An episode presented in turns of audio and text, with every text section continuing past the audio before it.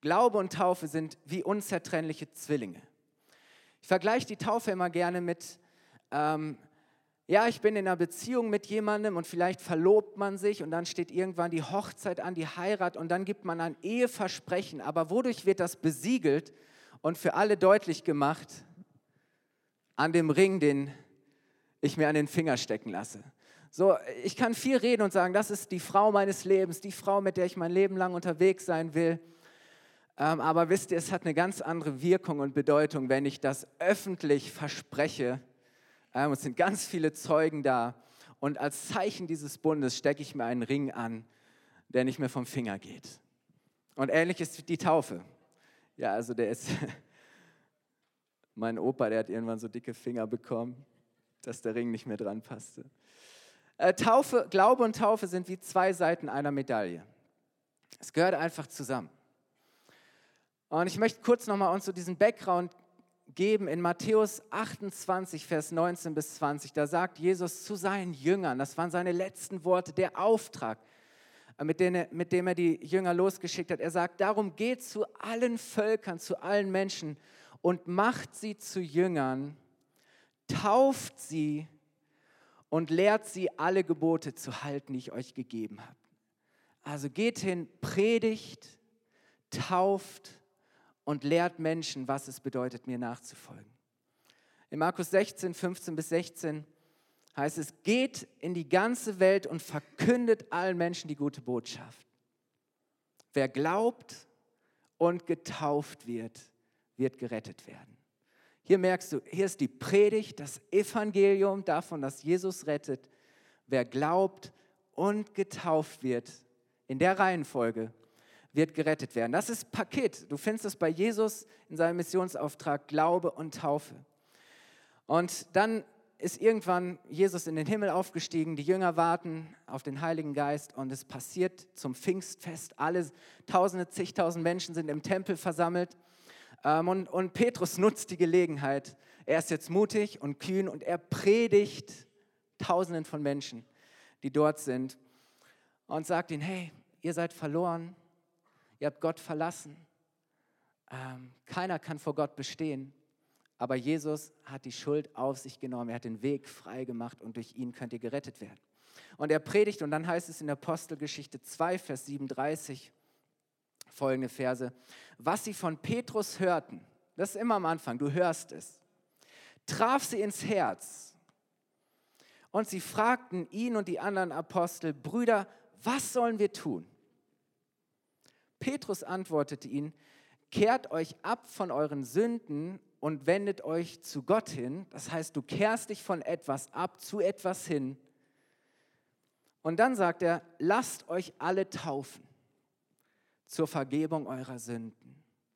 Und dann heißt es weiter in Vers 41, diejenigen, die glaubten, was Petrus gesagt hatte, wurden getauft und gehörten von da an zur Gemeinde. Was war das Zeichen dafür, dass sie zur Gemeinde gehörten, dass sie zum Glauben an Jesus gefunden hatten? Die Taufe. Mit der Taufe gehörten sie der Gemeinde an.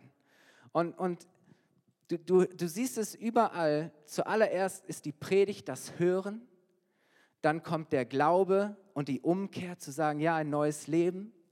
Und dann wird das in der Taufe bestätigt und besiegelt. Aber du findest es in der Bibel nur in der Reihenfolge.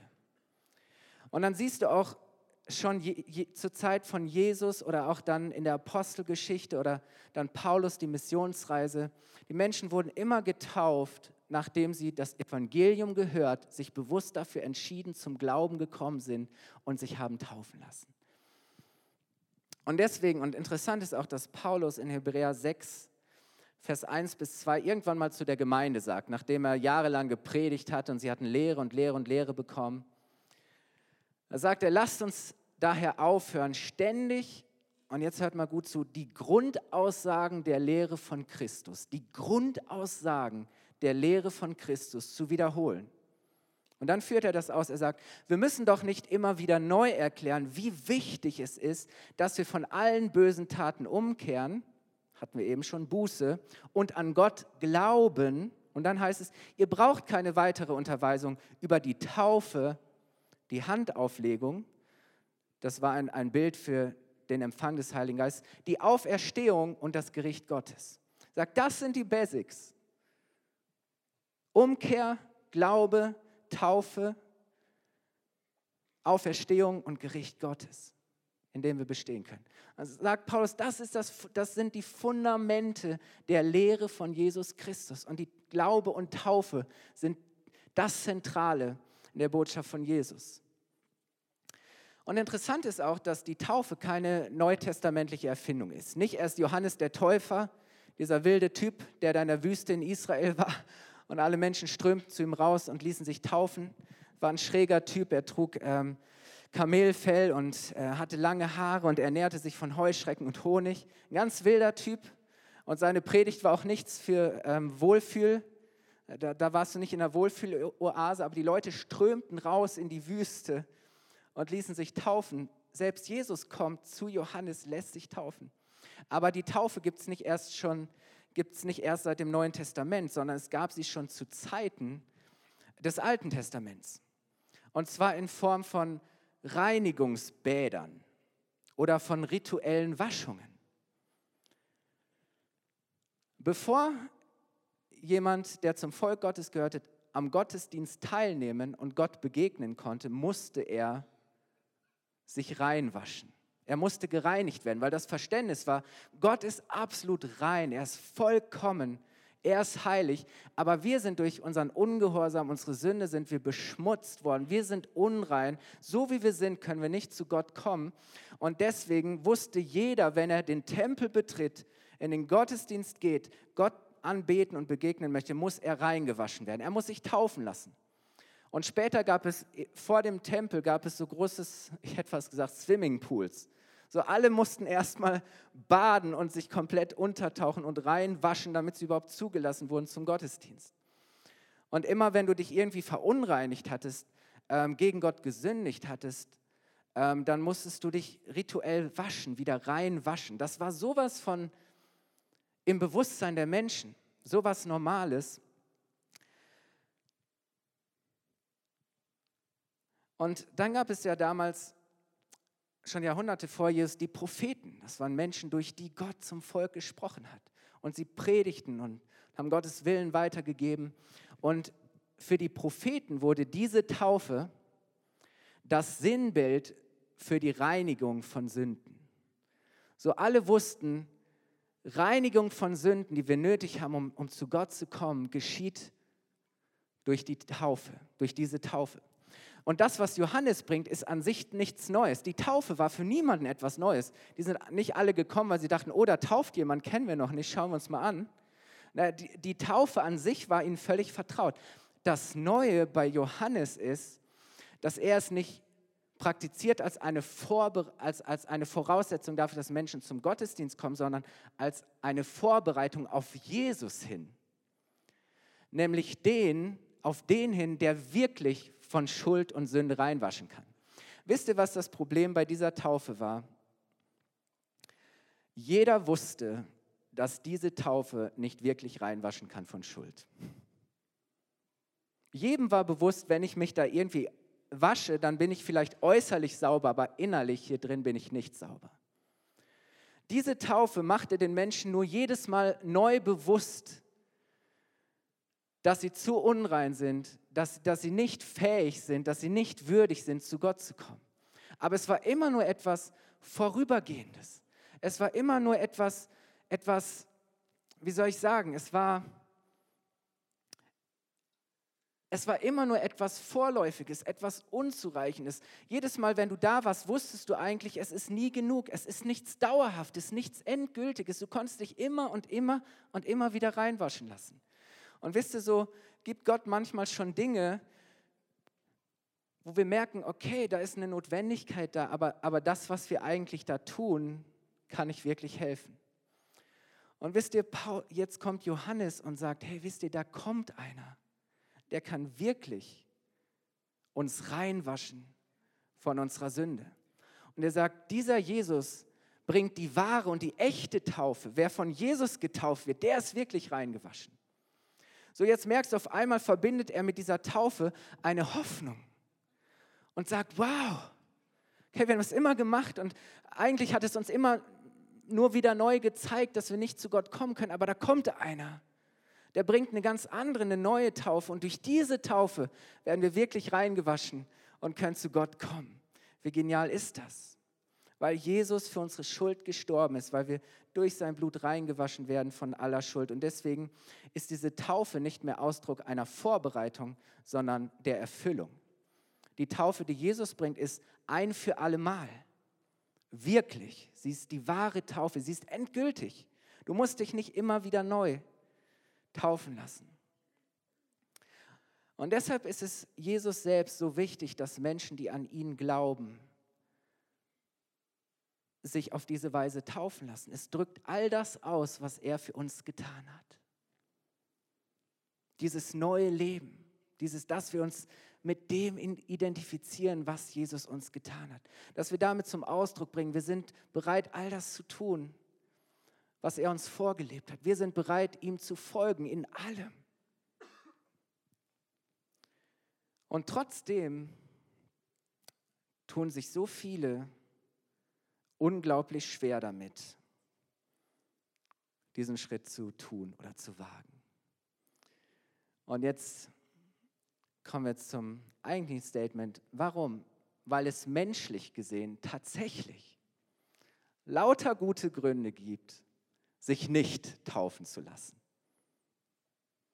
Und ihr werdet gleich merken, warum. Es gibt menschlich gesehen lauter gute Gründe, sich nicht taufen zu lassen. Ich brauche jetzt nicht alle Gründe aufzählen.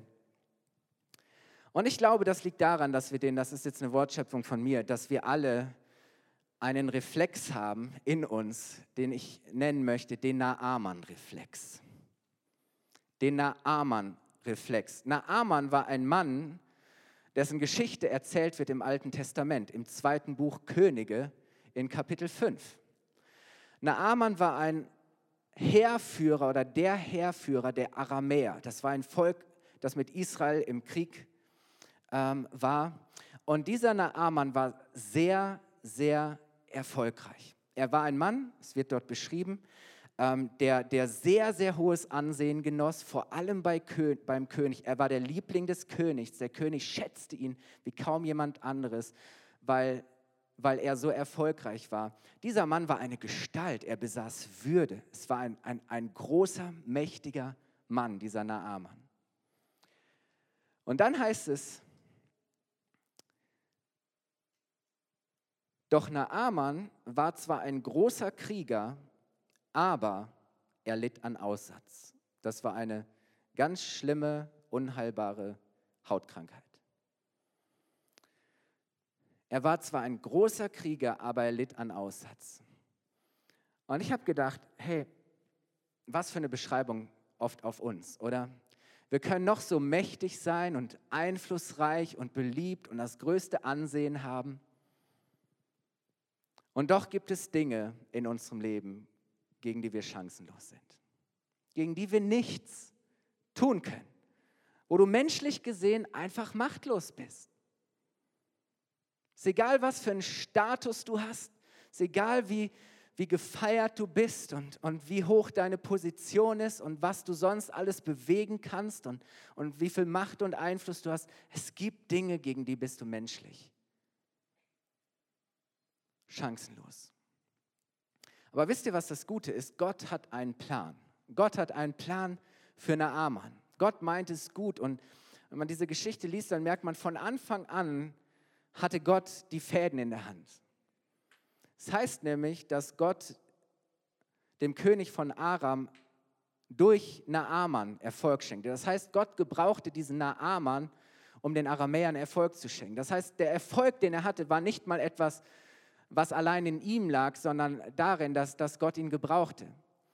Und dann interessant, Naaman blieb, blieb ähm, zu Hause und, und ein paar seiner Krieger waren unterwegs und sie brachten ein junges israelisches Mädchen mit, die dann als Sklavin oder Dienerin in sein Haus kam.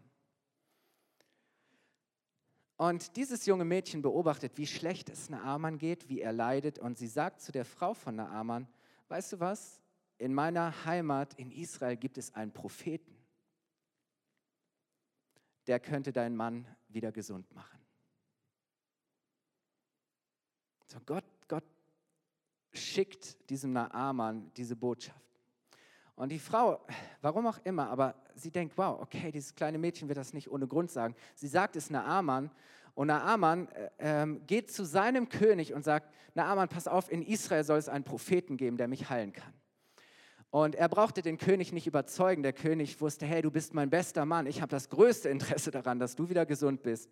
Und er sagt, pass auf, ich gebe dir einen Brief mit für den König von Israel und ich gebe dir lauter Schätze, Gold und Geld und kostbare Gewänder mit. Und dann zieh los, nimm ein paar Männer mit und dann ab nach Israel. Oder was nehmen Menschen nicht alles auf sich, um gesund zu werden? Was sind Menschen nicht alles, alles bereit zu tun, um Hilfe zu finden? Und er geht zu dem König von Israel und der liest diesen Brief und wisst ihr, was drin steht? Da steht, geschrieben vom König von Aram, mit diesem Brief schicke ich dir meinen Diener Naaman, ich möchte, dass du ihn von seinem Aussatz heilst. Das stand da drin, wortwörtlich. Schick dir meinen Diener und ich möchte, dass du ihn wieder gesund machst. Und der König von Israel, er zerreißt sein Gewand und er ist entsetzt, er ist geschockt, weil er sagt, äh, wortwörtlich sagt er, bin ich Gott, dass ich heilen oder über Leben und Tod entscheiden könnte? Bin ich Gott? Und er kann es nicht anders verstehen als eine, als eine Provokation. Er sagt, der König von Aram will nur Stress, er will mich provozieren, er will mich herausfordern. Er weiß ganz genau, dass ich nichts tun kann, dass ich da machtlos bin. Er sucht nur einen Grund, um wieder neu Stress zu machen. Und dem König muss das richtig zugesetzt haben, weil im Volk geht das rum und irgendwann landet, landet es tatsächlich bei Elisa, dem Propheten. Und er hört, der große Prophet, er hört, dass der König in Schwierigkeiten ist. Und Elisa sagt, okay, ich werde mich um die Sache kümmern, schickt diesen Naaman zu mir. Und er ruft ihn zu sich. Und jetzt lese ich mit euch den Text, wie es weitergeht. Dann heißt es nämlich in 2. Könige 5, Vers 9 bis 13. Also zog Naaman mit seinen Pferden und Streitwagen zu Elisas Haus und wartete vor der Tür. Was für ein Auflauf, oder? Äh, eine richtige Armee steht auf einmal vor Elisas Tür und er wartete vor der Tür. Elisa ließ ihm durch einen Diener ausrichten, geh und wasche dich siebenmal im Jordan. Dann wird deine Haut wieder gesund und du wirst geheilt sein. Da ging Naaman ärgerlich fort. Ich hatte angenommen, dass er persönlich zu mir kommt sagte er. Ich hatte erwartet, dass er die Hand über die aussätzige Haut ausstrecken, den Namen des Herrn seines Gottes anrufen und mich heilen würde.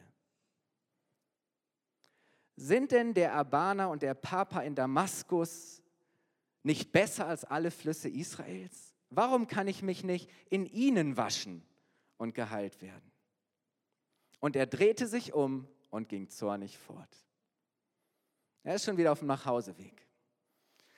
Und dann heißt es, seine Begleiter aber redeten ihm gut zu. Herr, sprachen sie zu ihm, wenn der Prophet etwas Großes von dir verlangt hätte, hättest du es dann nicht getan? Wie viel eher solltest du ihm gehorchen, wenn er dich nur auffordert, bade dich, damit du wieder gesund wirst? Wow, Soweit erstmal. Eigentlich eine kleine Sache, die Naaman tun soll. Ganz einfach. Gab nichts, wo irgendwo ein Haken dran war oder was man nicht hätte verstehen können. Ähm, aber Naaman geht ärgerlich fort und weigert sich. Und er sagt, ich hatte angenommen, dass er persönlich zu mir kommt. Ich meine, wer bin ich, dass er mir nur seinen Assistenten schickt? Nur irgendeinen Diener, jemand, der einen niedrigen Rang hat, der eigentlich nichts zu melden, nichts zu sagen hat.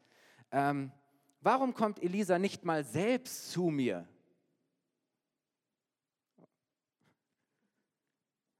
Und wisst ihr, ich glaube, das ist dieser Reflex, den wir auch kennen. Dass wir sagen, okay, da muss Gott schon persönlich zu mir sprechen. Wenn ich das wirklich tun soll, dann muss Gott schon persönlich zu mir sprechen oder zumindest den Pastor schicken. Dass der Pastor seine Hand auf mich legt und für mich betet. Aber wenn der Pastor mich zu irgendeinem Kleingruppenleiter schickt, das kann doch nicht sein. Das kann doch nichts werden. Irgendjemand, der bedeutend ist, oder? Wir suchen immer bedeutende Menschen. Irgendjemand, dessen Worte wirklich Gewicht haben, der Autorität und Vollmacht hat, oder? Oder zumindest jemand, bei dem es mir leicht fällt, seinen Worten Gewicht beizumessen. Sagen, okay, wenn der, ja, der hat viel Erfahrung und Weisheit und ist auch schon viel weiter als ich, ähm, von dem lasse ich mir was sagen. Aber von der Person lasse ich mir nichts sagen. Sorry, aber das kann ich nicht annehmen. Was fällt dieser Person ein, mir das zu sagen? Was denkt sie irgendwie, sie ist besser als ich oder wüsste es besser? Habe ich nicht nötig. Kennt, kennt keiner von uns, oder? Ich kenne diesen Reflex nur zu gut. Der Naaman-Reflex. Ich glaube, so oft redet Gott ganz deutlich und ganz einfach zu uns, so dass wir es auf jeden Fall verstehen können. Aber es entspricht einfach nicht unseren Vorstellungen, wie Gott es sagt oder wodurch. Ja, da muss Gott sich schon was Besonderes einfallen lassen. Das ist der erste Reflex. Zu sagen, hey, also wie, dieses präsentiert, wie mir das hier präsentiert wird, sorry, aber das habe ich nicht nötig. Und der Naaman-Reflex reagiert genauso darauf, wie oder wodurch nicht nur Gott reden, sondern wodurch er handeln möchte. Und das ist ja noch viel wichtiger. Weil Gott sagt, ich will was tun. Ähm, aber dazu musst du Folgendes tun. Es geht weiter. Er sagt, ich hatte erwartet, dass er die Hand über die Haut ausstrecken, den Namen seines Gottes anrufen und mich so heilen würde. Haben wir nicht so oft auch Vorstellungen davon, wie Gott, auf welche Art und Weise Gott in unserem Leben zu handeln hat.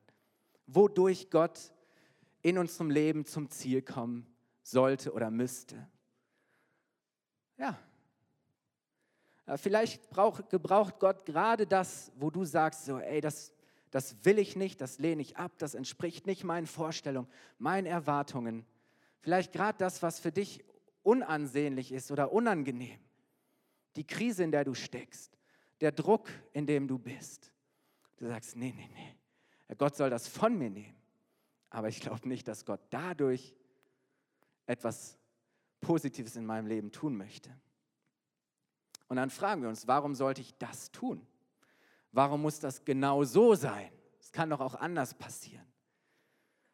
Oder wir sagen, es ist doch nicht entscheidend, ob ich mich jetzt im Jordan untertauche oder ob ich mich siebenmal untertauche. Dreimal reicht doch auch. Dann sagen wir, das entspricht überhaupt nicht meinen Erwartungen. Das habe ich mir ganz anders vorgestellt. Ich habe da übrigens auch eine andere Meinung, was, was wirklich wirkt und funktioniert. Also wenn, dann bitte die besseren Flüsse, oder? Also die in Damaskus, die sind wenigstens sauber. Aber der Jordan, dieser schmutzige, trübe Fluss, diese Brühe und ich als der mächtige Mann,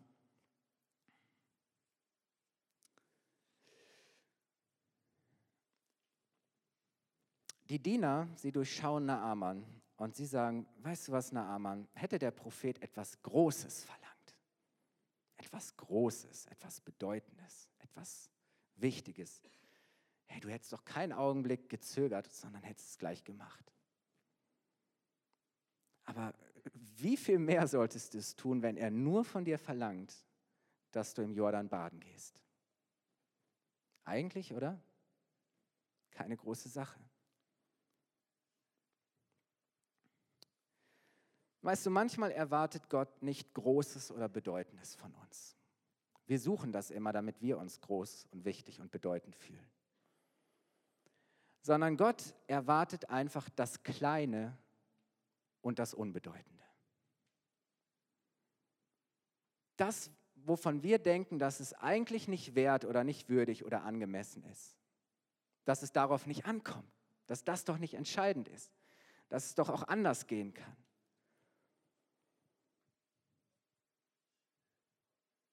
Unser Problem ist oft, dass wir zu groß, zu wichtig, zu stolz, zu überheblich, zu hochmütig sind. Und dass wir nicht die Demut und das Vertrauen haben, einfach zu tun, was Gott sagt.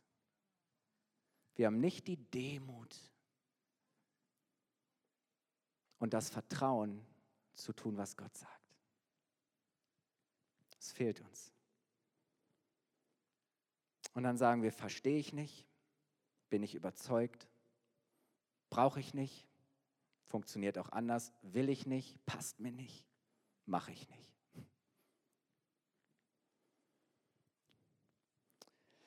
Wisst ihr, was das Problem ist? Uns fehlt dieses naive, schlichte Vertrauen.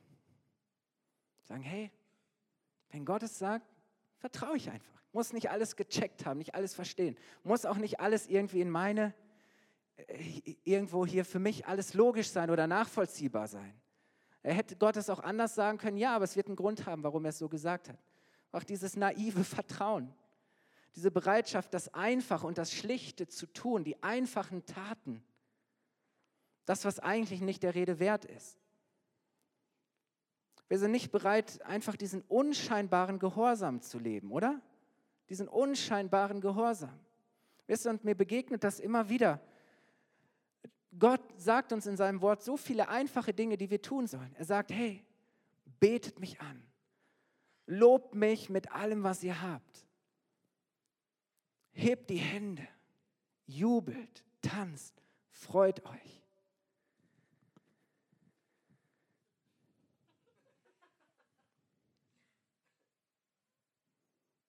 Und dann steht man sonntags morgens da und denkt so, ach, das Lobpreisteam heute.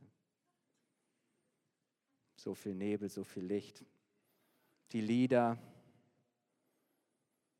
Jetzt soll ich auch noch hüpfen oder die Hände heben. Mich freuen, Jesus feiern.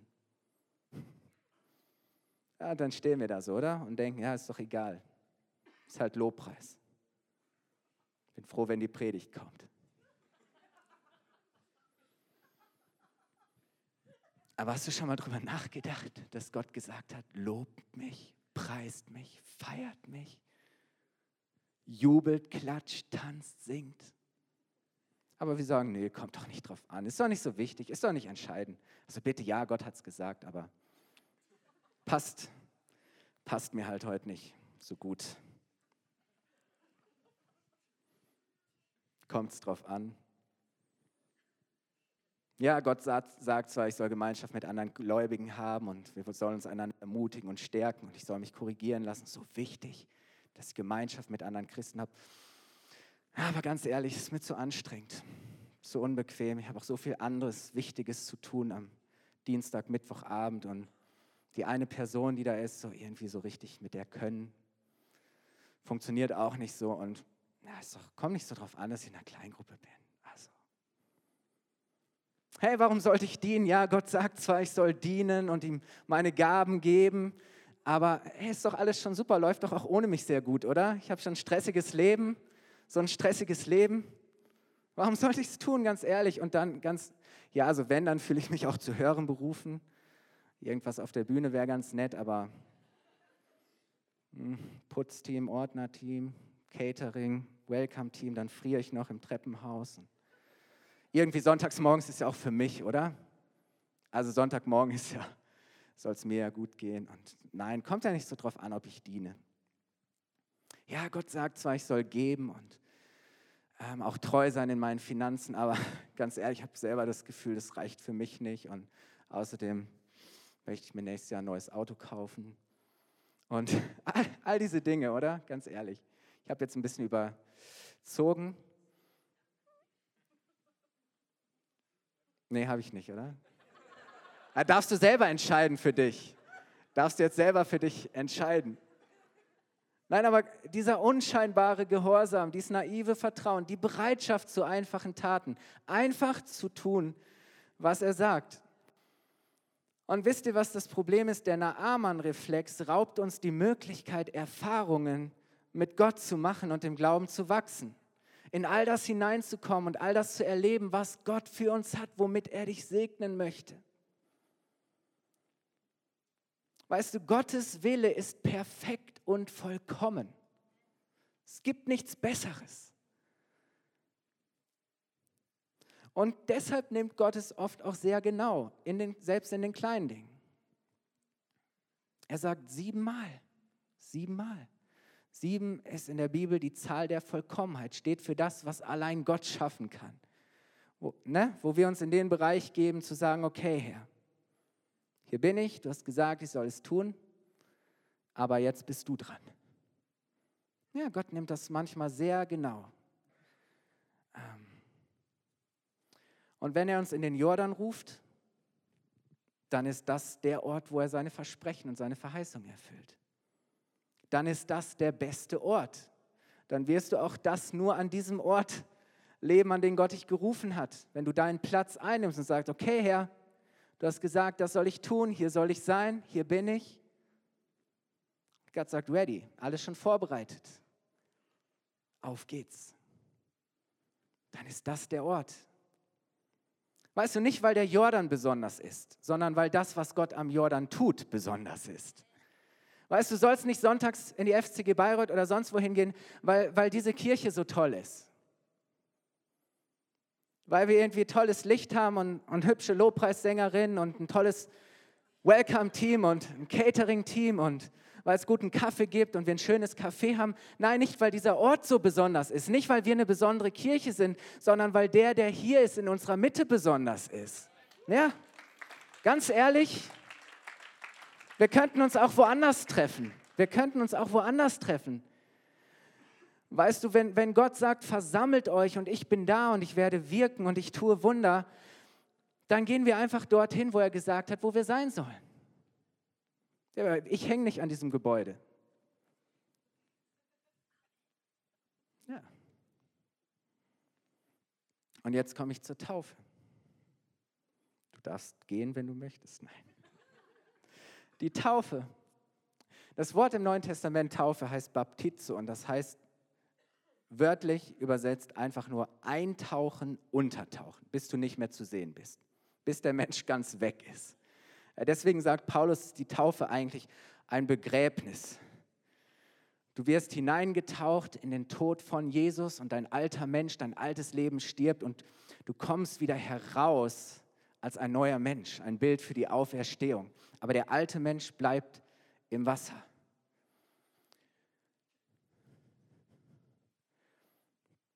In der Bibel findest du die Taufe nur als Praxis vom Untertauchen eintauchen. Es ist sogar so, offensichtlich ist diese, diese Art und Weise so entscheidend oder so wichtig, ähm, dass Jesus und seine Jünger und selbst Johannes der Täufer an Orte gegangen sind zu taufen, wo es genug Wasser gab. Hätte auch sagen können, komm, wir gehen an den Brunnen und wir holen Eimer und wir machen mal ein bisschen den hier. Oder ganz ehrlich, damals wäre es nachvollziehbar gewesen, weil du hattest kaum Wasser. Du hattest kaum Wasser. Sagt, nein, dieses Untertauchen ist, war offensichtlich so wichtig, ähm, dass sie dorthin gegangen sind, wo es genug Wasser gab, um die Menschen auf diese Art und Weise taufen zu können. Gibt es einige Stellen, die das, die das zeigen. Aber weißt du, was ich sagen möchte, ist, die Taufe durch Untertauchen ist keine große Sache. Ist nichts Besonderes. Nichts Spektakuläres. Nicht mal etwas Romantisches. Muss es gar nicht sein. Soll es auch gar nicht sein. Das muss und soll nicht die beste Erfahrung deines Lebens sein. Es muss nicht alles perfekt organisiert sein, damit deine Taufe die schönste und beste Sache wird. Ja, wenn du es genau nimmst, dann ist die Taufe eigentlich eine Zumutung. Ja. Ich meine, erwachsene Menschen kleiden sich in weiß, fahren nach Kulmach an die Kieswäsch. Überall am Ufer ist das, was die Gänse zurückgelassen haben. Es ist jetzt kein besonders heiliger Ort. Im Hintergrund schwimmt ein Schlauchboot und irgendwelche Kinder planschen. Und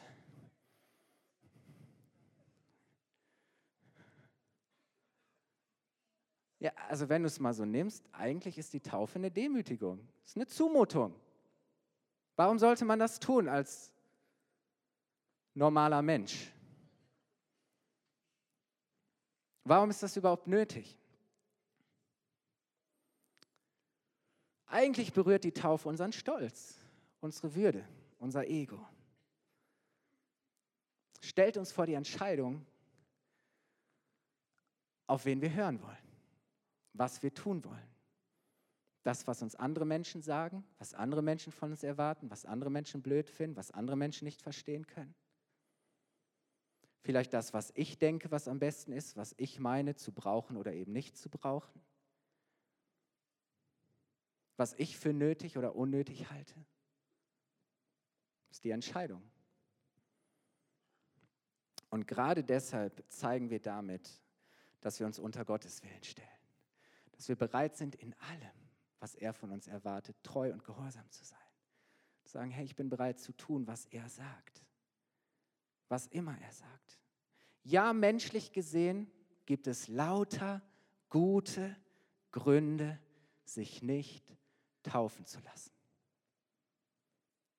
Können wir heute sammeln? Ich bin mir mit Sicherheit, wir würden 50 Gründe finden, warum man sich nicht taufen lassen sollte. Aber weißt du, es gibt einen guten Grund, es trotzdem zu tun, weil Gott es will, weil er es gesagt hat. Weil sein Wort es sagt, weil es biblisch ist, weil es etwas ist, was Jesus gesagt hat, was so zentral zusammengehört.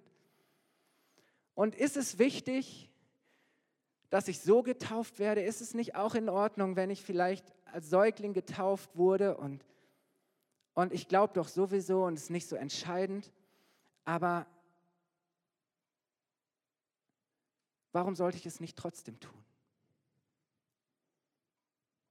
Das bedeutet doch nicht, dass ich das, was gewesen ist, nichts wert war oder dass meine Eltern ähm, nicht auch da mit einem ganz klaren Wunsch und ein Gebet und ein Segen für mein Leben verbunden haben. Aber wenn ich doch irgendwann zu der Erkenntnis komme, dass das Wort Gottes einen anderen Weg zeigt und mich ermutigt, es zu tun, nämlich aus Glauben, als eine bewusste Entscheidung, als ein öffentliches Bekenntnis, als etwas, das mich einen Preis kostet, wo ich mich zu Jesus stelle und vor allen anderen zu ihm bekenne. Und, und Jesus sagt, wer sich vor den Menschen zu mir bekennt, zu dem werde ich mich bekennen vor meinem himmlischen Vater. Es hat Kraft, es ist nicht es ist nicht gleichgültig, es ist nicht egal, es ist nicht beliebig. Und wisst ihr, manche Leute denken, warum sind die Freikirchen immer so, wenn es um die Taufe geht, immer so verbohrt und so eng? Warum kann man das nicht? Ich, weil die Bibel davon spricht, weil Jesus es sagt. Und wisst ihr, was Naaman tut? Und ich komme zum Ende. Das heißt, also ging Naaman, irgendwie war er jetzt doch überzeugt, überführt. Das heißt, also ging Naaman hinab an den Jordan und tauchte sich siebenmal unter, wie der Mann Gottes es ihm befohlen hatte. Da wurde seine Haut so gesund wie die eines kleinen Kindes und er war geheilt. Augenblicklich, zack. Aber was für ein schwerer Weg. Ja, klar hätte er in einen anderen Fluss steigen können. Wäre siebenmal untergetaucht, nichts wäre passiert. Na klar war das für ihn auch ein bisschen unangenehm und demütigend, seine ganzen Diener dabei. Er, der mächtige Herrführer, stiefelt da ins Wasser, taucht sich siebenmal unter. Aber wisst ihr, unser Gehorsam ist der Schlüssel zu Gottes Wundern. Ja, ich habe es immer wieder erlebt. Gerade in diesen kleinen Dingen zu sagen, ich bin treu. Ich lebe diesen naiven Gehorsam, dieses naive Vertrauen. Ich bin bereit, das Unscheinbare zu tun bin zu, bereit, alles zu tun und mich nach dem zu richten, was Jesus sagt. Und wisst ihr, wie wäre es, da, dass wir lernen, bevor wir fragen, was spricht dagegen, für uns mal die Frage beantworten, was spricht dafür? Ich glaube, das ist eine Haltung des Glaubens. Es so viele Dinge sagt Gott, und, und ich kenne das selber, ich rede nicht als jemand, der da keinen kein Kampf mit hat. Ich weiß ganz genau, was Gott von mir will. Ich muss nur die Bibel aufschlagen. So offensichtlich Gottes Wille. Aber wisst ihr, meine Reaktion ist oftmals, ich suche erstmal Gründe, die dagegen sprechen, warum ich es tun sollte.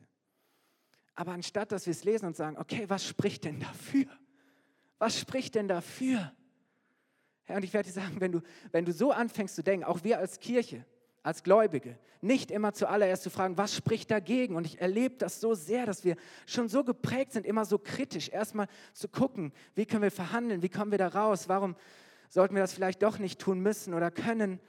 Ähm, und wir suchen ständig nach dem, was dagegen spricht. Anstatt dass wir sagen, nein, wir haben eine Haltung des Glaubens und des Vertrauens und wir wissen, Gott ist der Beste und hat die besten Pläne. Also frage ich mich zuallererst, egal was Gott sagt, was spricht dafür? Oder wie wäre es, wenn wir eine Kirche sind, die nicht immer fragt, was spricht dagegen? Warum sollten wir das nicht tun? Warum können wir dies und jenes nicht tun? Sondern wenn wir anfangen zu fragen, was spricht dafür? Und ich glaube, wir werden so viele gute Gründe finden. Es wird nicht lange dauern, wir sind überzeugt und wir es tun. Haben wir alles, was wir brauchen? Nein. Aber wenn Gott sagt, wir sollen es tun und wir sollen gehen, dann wird er das Wunder tun. Dann wird er treu sein. Er stellt sich zu seinem Wort. Du wirst in den Jordan rennen und stiefeln und siebenmal untertauchen und du kommst als gesunder Mensch heraus. Das ist eigentlich so einfach und doch so schwer. So oft spricht so vieles dagegen. Lass uns aufstehen. Ich musste in der Vorbereitung an Petrus denken. Petrus war Eigentümer eines sehr erfolgreichen Fischereiunternehmens. So, er hatte eine, eine richtig gute Bootsflotte und er hatte einige Angestellte und äh, sie befischten den See Genezareth. So, die waren absolut die Profis. So, wenn jemand wusste, wie man die Fische ins Netz holt und an Land bringt, dann waren das die Jungs, oder? Das waren richtige Fischer. So, die waren aus dem richtigen Holz geschnitzt.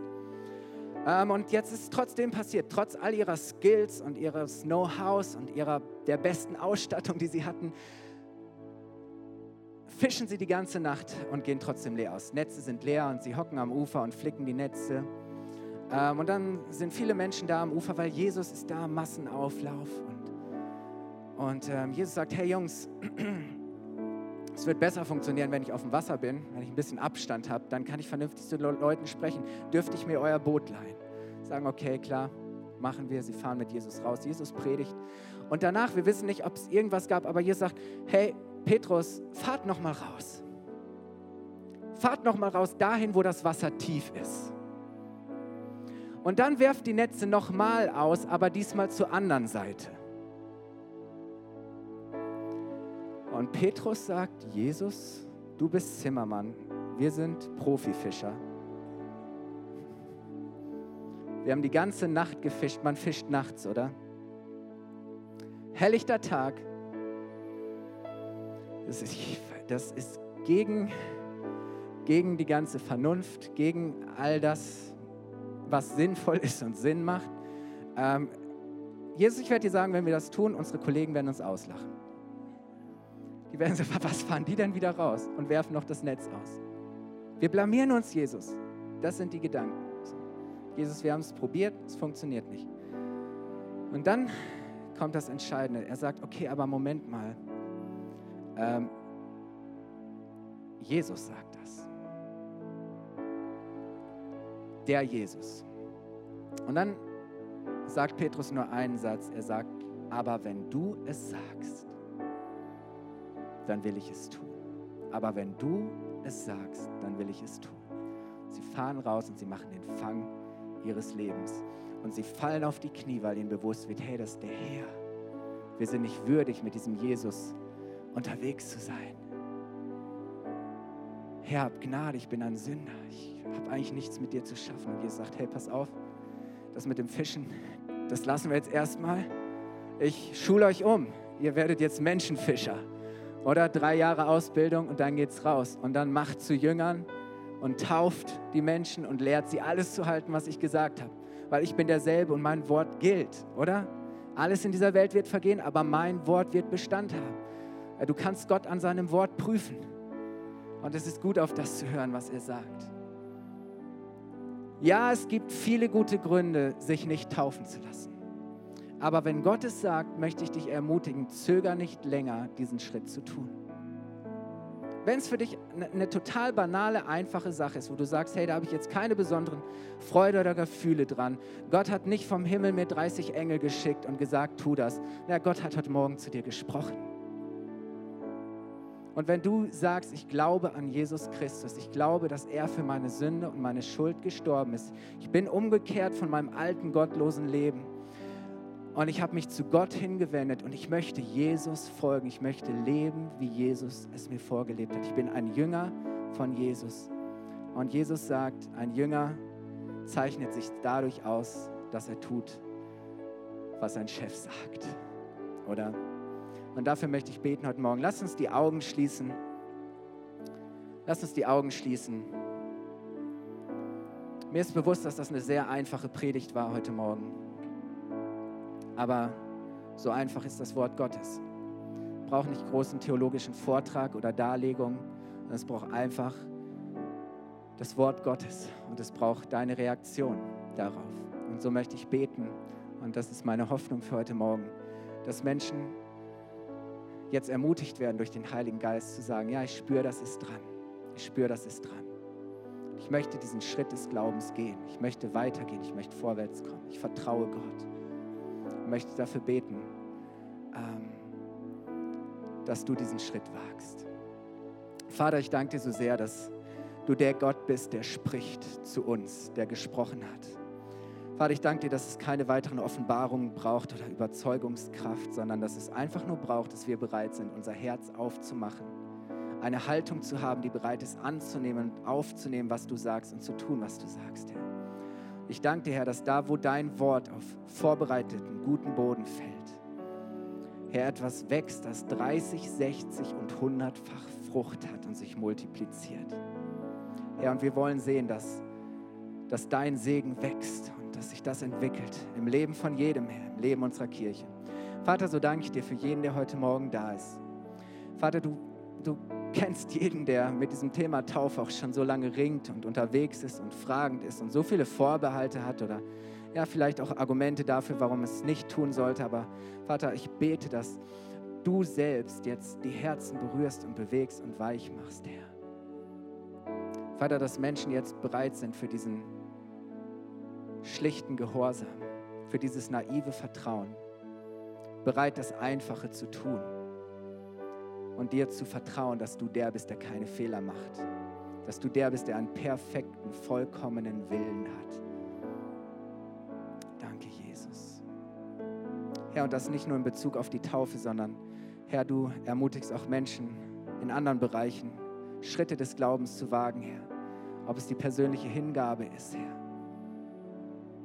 ja, ob es die Teilnahme an einer Kleingruppe ist oder die Bereitschaft zu sagen, hey, wo kann ich helfen, wo kann ich dienen? Ja, ob es ist, dass Menschen sagen, ja, ich vertraue Gott im Bereich von meinen Finanzen und bin bereit, ihm zu geben, was ihm gehört. Hatte diese Schritte des Glaubens, die der Schlüssel dafür sind, dass wir deine Wunder erleben und erfahren. Herr, bete ich, dass du Menschen jetzt ermutigst.